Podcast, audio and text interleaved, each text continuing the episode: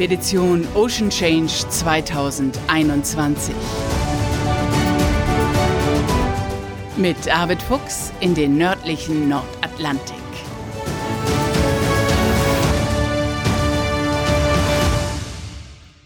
Moin und herzlich willkommen zur 26. Folge unseres Podcasts. Hier spricht Bärbel Feening. Arvid Fuchs ist inzwischen längst aus Island zurück und wir haben uns für eine weitere Podcast-Folge verabredet und über Arvids Planungen gesprochen. Denn er ist natürlich jetzt voll darauf konzentriert, die diesjährige Etappe der Expedition Ocean Change vorzubereiten. Und während dieses Gesprächs wurde mir klar, dass seine Route mich und diesen Podcast vor ganz besondere Herausforderungen stellt. Moin Arvid, da bist ja wieder aus Island zurück. Wie war's auf der Dagmar Orn? Ja, moin Bärbel. Ach, äh, ja, das ist immer wieder so ein bisschen nach Hause kommen. Also das Schiff ist ja sehr vertraut und ist äh, ja weit mehr als einfach nur ein Vehikel. Also wir fühlen uns da ja auch sehr wohl. Und äh, das war nun eine bisschen besondere Zeit. Weihnachten, die, äh, die Feiertage, die dazwischen lagen. Äh, Island natürlich mit wenig Tageslicht in Reykjavik. Also die Sonne ist um halb zwölf aufgegangen und um halb vier ist sie wieder untergegangen. Aber man hat natürlich eine Dämmerungsphase und äh, das ist, das gibt dann irgendwie ein ganz tolles Licht. Und äh, wir haben das Schiff nicht bewegt wir sind nicht rausgefahren, weil es nun eben auch alles eingewintert ist. Aber es ist warm, es ist trocken an Bord gewesen. Wir haben es genossen und dann haben wir uns, äh, wozu wir im Sommer oftmals dann nicht die Möglichkeiten und Zeit haben, äh, sehr viel im Inland umgeschaut und äh, sind herumgefahren, haben die gefrorenen Wasserfälle gesehen, äh, die Geysire, die in der Kälte natürlich besonders eindrucksvoll dampfen und äh, das war schon ganz toll, hat also sehr viel Spaß gemacht. Ja, du siehst sehr erholt aus. Und ihr habt wahrscheinlich geplant, was in diesem Jahr jetzt als nächstes kommt, oder? Ja, es ist natürlich auch ein Arbeitsauftrag damit verbunden gewesen. Also wir haben äh, jetzt nochmal Listen erstellt, was, äh, was fehlt, was äh, äh, an Ersatzteilen mitgenommen werden muss, was an Arbeiten äh, anstehen. Und äh, das äh, weiß man ja auch erst irgendwie, wenn man, wenn man mit ein bisschen Abstand das gesehen hat, sind die Laien, die Festmacherleien jetzt durchgescheuert. Das sind durch die Stürme sind da allein zwei von diesen großen Fendern geplatzt. Die haben wir da natürlich in Island. Äh, ersetzen können und äh, zum Beispiel neue Lichtmaschine vorbereiten, den Einbau und äh, verschiedene Sachen. Also, aber das bringt ja Spaß, weil man ist nicht unter Zeitdruck und man nimmt sich dann irgendwie jeden Tag äh, bestimmte Arbeiten vor und äh, der Rest des Tages macht man was anderes. Habt ihr nur mit Tageslicht gearbeitet? Nein, äh, wir, wir haben eigentlich mehr unter Deck gearbeitet so. und da haben wir ein elektrisches Licht gehabt. Aber, aber äh, an Deck, ja, tatsächlich. Also wenn du irgendwie da im Brick rumturnst noch, dann, dann brauchst du natürlich ein bisschen Tageslicht, sonst, sonst fallen dir irgendwie die, die schadhaften Stellen auch nicht so ohne weiteres auf. Mhm. Du hast gerade gesagt, es sind zwei Fender kaputt gegangen. War das Wetter sehr rau jetzt in Island? Ja, ich meine, das isländische Winterwetter ist, ist immer rau. Also äh, es ist gar nicht mal so bitter kalt, also weil das eben ein sehr vom, vom Ozean bestimmtes äh, maritimes Klima ist. Aber es gibt große Schwankungen. Also es kann den einen Tag fünf sechs Grad unter Null sein und den nächsten Tag fünf sechs Grad über Null. Äh, dann regnet es, dann friert es, dann ist alles spiegelglatt. Aber die Isländer sind gewohnt, damit umzugehen und es schneit. Und, ähm, äh, aber wir haben auch immer Stürme gehabt und das ist eigentlich das, was, äh, was einem am meisten zu schaffen macht. Also auch wo wir jetzt da waren, haben wir auch einen Sturm gehabt, aber äh, der war nun nicht irgendwie dramatisch. Da haben wir schon in Island auch deutlich stärkere Stürme gehabt. Aber äh, nachdem wir wieder zurück waren, da ist wirklich ein ganz heftiger, selbst für isländische Verhältnisse, Orkan über die Insel gezogen. Der in dem einen Fjord, äh, wo wir letzten Sommer auch gewesen sind, äh, haben uns die Isländer erzählt, da waren im Fjord Nordinneren bis zu zwölf Meter hohe Wellen. Und ähm, also es sind Windgeschwindigkeiten, die deutlich in der Orkanstärke lagen. Dort Hochwasser, der Hafen Grindavik beispielsweise, der da auch äh, auf der Halbinsel ist, wo, wo Reykjavik liegt, äh, das ist total überflutet, überschwemmt worden, also Hochwasser. Und ähm, ja, ganz viele andere Sachen, ist auch wohl was kaputt gegangen. Ähm, Gott sei Dank keine Schiffe irgendwie in Seenot geraten, weil die auch rechtzeitig gewarnt waren. Aber äh, diese Heftigkeit des Wetters, die ist schon, schon selbst für isländische Verhältnisse ungewöhnlich und vor allen Dingen auch diese Seegangsverhältnisse. Ja, Extremwetter, Klimawandel. Das sind die ja, Stichworte. Also das ist immer so, man, man äh, ja wird immer leicht in die Ecke gedrängt, dass man sagt, also das wiederholt man ständig und das sind so Plattitüden, aber es ist so. Und vor allen Dingen, wenn man mit den Fischern auch, die ja nun wirklich nicht dazu neigen, nun in äh, blumenreicher Sprache irgend äh, etwas äh, zu dramatisieren, äh, die ja sehr realistisch äh, auch mit den Fakten umgehen, äh, die sagen, ja, das ist, das ist eindeutig so. Also wir haben ein einfach andere Verhältnisse und äh, naja, und mit der Coast Guard, äh, die Sicker, die ein, und unsere isländische Freundin und Crewmitglied, die arbeitet ja auch bei der isländischen äh, Coast Guard, äh, die hat natürlich auch immer diese aktuellen Informationen und ich habe gerade heute noch mit ihr äh, Kontakt gehabt und sie sagt, es zieht im Moment ein Sturm nach dem anderen durch. Also ähm, ist vielleicht nicht ungewöhnlich für Januar, dass es stürmisch ist, äh, aber Gott sei Dank nicht so heftig wie der, den ich eben angesprochen habe. Mhm. Du bist wieder zurück in Deutschland und bist jetzt eifrig am Planen, weil im Juni hast du ja letztes Mal schon erzählt, willst du wieder ablegen Richtung Jan Mayen und dann an die Ostküste Grönlands. Was musst du denn jetzt zu diesem Zeitpunkt planen? Ja, also Planung ist äh, ein Riesenbestandteil einer solchen äh, Expedition. Also die, die neue Crew, die natürlich weitgehend schon steht, aber die sich ja auch untereinander teilweise gar nicht kennen. Äh, und äh, da wir immer noch Corona-Zeiten haben, kann man nicht einfach sagen, wir treffen uns jetzt mal irgendwie alle zusammen und lernen uns kennen, sondern man muss das irgendwie schon ein bisschen unkonventionell äh, machen. Und äh, es ist äh, ja, es ist die, die Crewplanung. Wir brauchen Genehmigungen. Wir müssen Genehmigungen, weil wir in den Nationalpark Nordostgrönland wollen, der größte Nationalpark der Welt. Aber da darf man nicht einfach reinfahren, sondern da braucht man Genehmigungen, die auch gar nicht so einfach zu bekommen sind, wo es zahlreiche Auflagen gibt und ähm, also äh, Verwaltungsarbeit. Äh, es muss die Ausrüstung zusammengestellt werden. Wir werden Ausrüstung mit der mit der Fähre rüber nach Island bringen. Das heißt, äh, das muss organisiert werden dann gibt es natürlich, äh, ja, ein solches Projekt muss finanziert werden. Also es gibt da immer diese, diese Querverbindung, auch dann das Wissenschaftsprogramm, was wir haben, äh, das muss vorbereitet werden. Also der Deutsche Wetterdienst wird zum Beispiel nach Island reisen, um dort die Anlage zu warten und, und auch noch zu ergänzen durch äh, bestimmte Sachen. Und äh, auch die Firma Subsitech wird jemanden hinschicken, um das Ocean Pack äh, zu kalibrieren und zu warten. Äh, also, und das sind so ganz viele Baustellen, die man irgendwie so äh, abzuarbeiten hat. Also im Moment verbringe ich wirklich den Tag von morgens bis abends eigentlich am Schreibtisch äh, und am Rechner und das ist überhaupt nicht abenteuerlich, aber das gehört einfach dazu.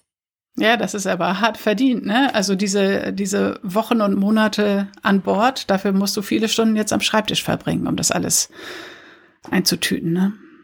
Ja, aber das bringt mir auch Spaß. Also es ist wirklich kein Grund, jetzt irgendwie zu lamentieren, sondern äh, ich habe äh, diese, diese Reisen, diese Expedition immer so gesehen, dass man was Vorarbeit leisten muss. Also und, und dann äh, dieses Aussteigen auf Zeit und, und ganz anderen Gesetzmäßigkeiten unterworfen zu sein, das ist spannend. Und äh, genauso freue ich mich ja auch wieder darauf zurückzukommen und in das Leben hier einzusteigen. Also ich möchte weder das eine noch das andere missen, aber alles hat irgendwie dann auch so seine Zeitspanne, in der man äh, sich vielleicht auch trotz Anstrengung, aber doch irgendwie äh, sehr aufgehoben fühlt.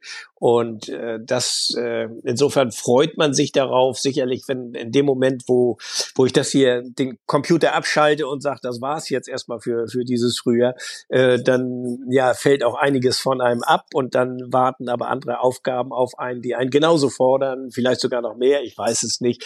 Äh, also es ist diese Wechselhaftigkeit. Dadurch gerätst du nie irgendwie in so einen Routinehandeln. Es ist immer wieder anders und man lernt unheimlich viele interessante Menschen kennen. Also äh, gut kennen auch. Und ähm, ja, das finde ich auch, das ist, ist ein echtes Privileg, äh, wie viele tolle Menschen ich einfach über diese Projekte kennenlernen darf.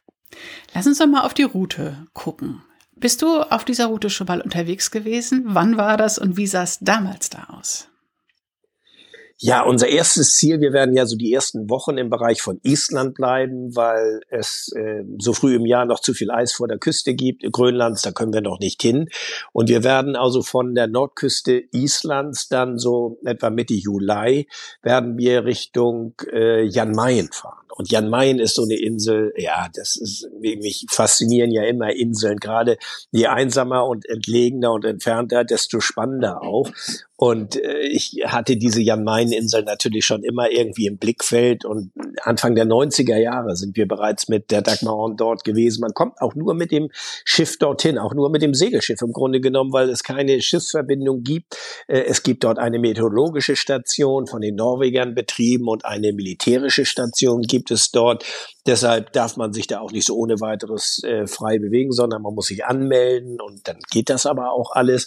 Aber es ist so ein bisschen Niemandsland und äh, gekennzeichnet ist diese Insel durch einen gigantischen Vulkan, den Bärenberg, wie er genannt wird, der über 2000 Meter direkt aus dem Meer auftaucht und den kann man schon ja 40 Meilen auf See, wenn die Sicht gut ist, mhm. erkennen. Das ist also so ein Wegweiser auch für die frühen Seefahrer gewesen, weil wenn sie den gesehen haben, konnten sie sich neu orientieren und, und äh, ihren Kurs eventuell korrigieren.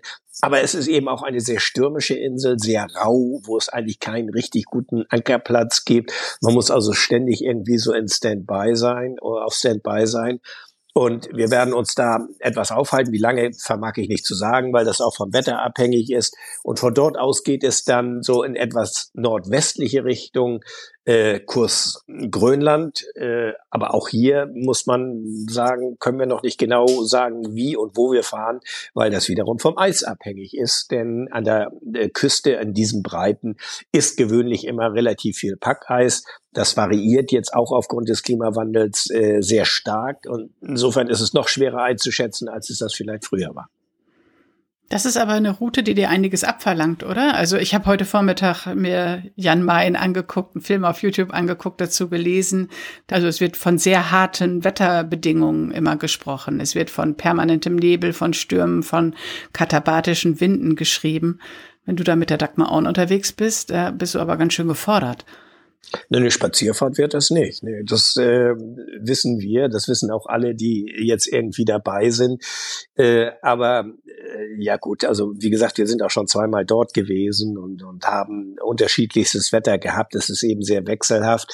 Äh, wir haben eine gute Wetter Beratung eben auch heute. Das ist der Vorteil, den man heute hat, dass man vom, vom äh, Deutschen Wetterdienst beispielsweise immer ziemlich genaue Prognosen äh, bekommt.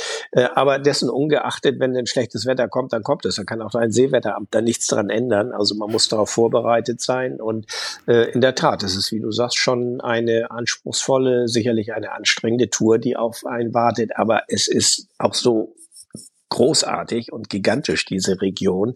Und äh, wir wollen ja auch auf dem Weg dorthin natürlich, ähm, gerade im, im Nordatlantik und in der Grönlandsee, wollen wir auch natürlich äh, ja unsere wissenschaftlichen Daten weiter sammeln, wie wir das bisher gemacht haben. Also es, es gibt ja auch diesen Hintergrund, dass wir, dass wir gerade diese Route fahren. Wie sieht's denn da mit dem Netz aus, Arvid? Können wir eine Podcast-Folge von Jan Mayen machen? Das glaube ich nicht. Ich weiß es nicht. Die Norweger werden sicherlich WLAN haben, aber ich weiß nicht, ob uns das norwegische Militär da reinlässt oder nicht. Ähm, das, Und die äh, Meteorologen? Äh, ja, weiß ich auch. Ich weiß es noch nicht genau, wer dort ist und, und wie lange wir dort an Land sind. Aber sonst machen wir es eben wieder telefonisch. Das haben wir ja schon mal gemacht. Ja, das wird spannend. Ja. ja, super, super äh, spannende Route, die du da jetzt verfolgst. Ja, und es geht dann ja weiter, also an der Küste und durch die Sunde und Fjorde, durch diesen Nationalpark es ist der größte Nationalpark der Welt. Wirklich 45 Prozent der gesamten Fläche Grönlands ist als Nationalpark deklariert und der größte der Welt. Also wenn man einmal vielleicht von dem Schutzgebiet Antarktis absieht. Äh, es, ist, es leben dort so gut wie keine Menschen. Es gibt dort hier und dort mal eine kleine Station, aber ähm, wo auch nur wenige Menschen sind. Ansonsten ist es eine wirklich naturbelassene, gigantische Naturlandschaft mit Bergen, die über 2000 Meter aus dem dem Meer rausragen mit steilen Klippen. Auch da sind wir schon mal gewesen, aber es ist wirklich so ein, so ein Sehnsuchtsort, wo man immer wieder gerne hinfährt, weil da das Wetter dann meistens auch stabil ist. Also anders als vor der Küste, wo es sehr wechselhaft sein kann, kann es gerade dort in den Fjorden äh, im Sommer wunderschön sein, windstill, äh, sonnig, äh, kann natürlich auch wechselhaft sein, aber in der Regel ist es einfach ein, ein ganz, ganz tolles Erlebnis. Und wir planen so, dass wir dann äh, ja gegen ja so in der zweiten Augusthälfte irgendwann im Scoris Bisund ankommen. Das ist dann außerhalb dieses äh, Nationalparks und dort können wir dann auch zum ersten Mal äh, den ersten Crewwechsel wieder machen. Also die Crewmitglieder, die jetzt dabei sind, die bleiben eine ganze Weile an Bord. Wahnsinn. Ja, die bleiben die ganze Weile im, an Bord, weil ihr außerhalb jeglicher Zivilisation unterwegs seid, außerhalb jeglichen Internets wahrscheinlich, denke ich mir jetzt gerade so. Das wird ja ein abenteuerlicher Podcast, Arvid. Äh, es ist so. Also wir sind dort wirklich ziemlich abgeschnitten. Ähm, äh, es, es sei denn, man hat mal irgendwie eine Station, wo man wirklich äh, ran kann und rein darf und was machen. Aber meistens haben die ja auch nur so eine Satellitenschüssel da und müssen äh, ihre ihre äh, Online-Geschichten äh, auch meist sehr teuer bezahlen. Deshalb sind die da auch meistens äh, äh, sehr restriktiv, was sowas angeht. Ich weiß es aber ehrlich gesagt nicht. Soweit sind wir in der Planung auch noch nicht so ganz, aber irgendwie. Aber wir haben ja immer an Bord haben wir unser unser Satellitentelefon, mit dem wir ja sonst auch eben sprechen können. Ja, wir werden uns was einfallen lassen. Das wird klappen. ja. ja, Lass uns noch einmal zurückblicken auf die Zeit, in der du damals schon warst. Das war in den 90er Jahren, hast du gesagt, ne? Was war die größte Herausforderung damals? Wovor hast du jetzt, wenn du an die neue Expedition denkst, den größten Respekt? Also in den 90er Jahren sind wir von Spitzbergen nach Jan Mayen gesegelt. Das ist natürlich sehr weit. Das ist eine große Strecke und äh, bei dem Wettergeschehen, was man dort hat, äh, erwischt es einen natürlich auch immer mal. Man hat damals auch noch nicht so diese akkuraten Wettervorhersagen gehabt, wie wir sie heute haben. Also ich habe wirklich Respekt vor diesem Seegebiet. Äh, das ist ganz klar und äh, so und dann bin ich gespannt, wie sich die Eislage entwickelt. Denn das ist wirklich jetzt so ein bisschen, wenn ich da was zu sagen würde, ist das so ein bisschen Kaffeesatz Leserei. Also wir wissen zu dieser Jahreszeit einfach noch nicht, wie weit sich das Eis im Sommer zurückziehen wird. Dass es sich zurückziehen wird, ist klar, weil das hat es immer im Sommer getan. Aber in, in welchem Umfange und, und wie man da durchkommt und ob wir wirklich diesen Kurs äh, direkt so legen können, wie wir uns das vorgestellt haben, oder ob wir erst außen an der Eiskante langfahren müssen und dann irgendwo eine Schneise äh, nehmen, um dichter an die Küste zu kommen. Das alles äh, wird sich erst zeigen. Deshalb äh, schauen wir natürlich sehr gespannt. Äh, jetzt im Januar ist es noch viel zu früh, aber dann nachher so ab März ist die meist die größte Eisausdehnung und danach zieht sich das Eis so langsam zurück und das geht dann relativ schnell. Und äh, davon kannst du ausgehen, dass ich, dass ich da jeden Tag ganz gespannt auf die die Eiskarten schauen werde, die dann herausgegeben werden. Hast du Fotos gemacht damals, als du auf Jan Mayen warst? Ja, wir haben Fotos gemacht auf Jan Mayen. Äh, das äh, ist, ist ja wirklich auch eine eindrucksvolle Insel, auch historisch, weil äh, es hat ja früher auch holländische Walfänger, ich glaube im 17. Jahrhundert sind die schon dort gewesen, ähm, die dort auch eine Basis hatten und äh, so, die sind dann teilweise auch, auch gestorben und äh, aber man findet tatsächlich immer noch Reste aus dieser Zeit, also historisch ist es irgendwie interessant und dann ist es auch eine Insel und das ist so ein bisschen äh, trauriges Kapitel, die ja natürlich auch während des Zweiten Weltkrieges äh, genutzt worden ist, weil äh, weil man dort auch Wetterstationen errichten wollte und ähm, es, es war der Kampf um die Geleitzüge, das hat sich auch fortgesetzt an der Ostküste Grönlands, wo man, äh, wo die Nazis auch damals äh, geheime Wetterstationen errichtet hatten und die dann wiederum äh, auch meistens äh, zerstört worden sind. Also es äh, geschichtlich auch auch sehr sehr spannend diese ganze Geschichte und äh, äh und und das gilt eben in einem gewissen Maße auch für Herrn May. Ja, ich dachte auch im Hinblick auf die Veränderung in puncto Eis, einfach um zu zeigen, so sah es früher aus, so sieht es jetzt aus.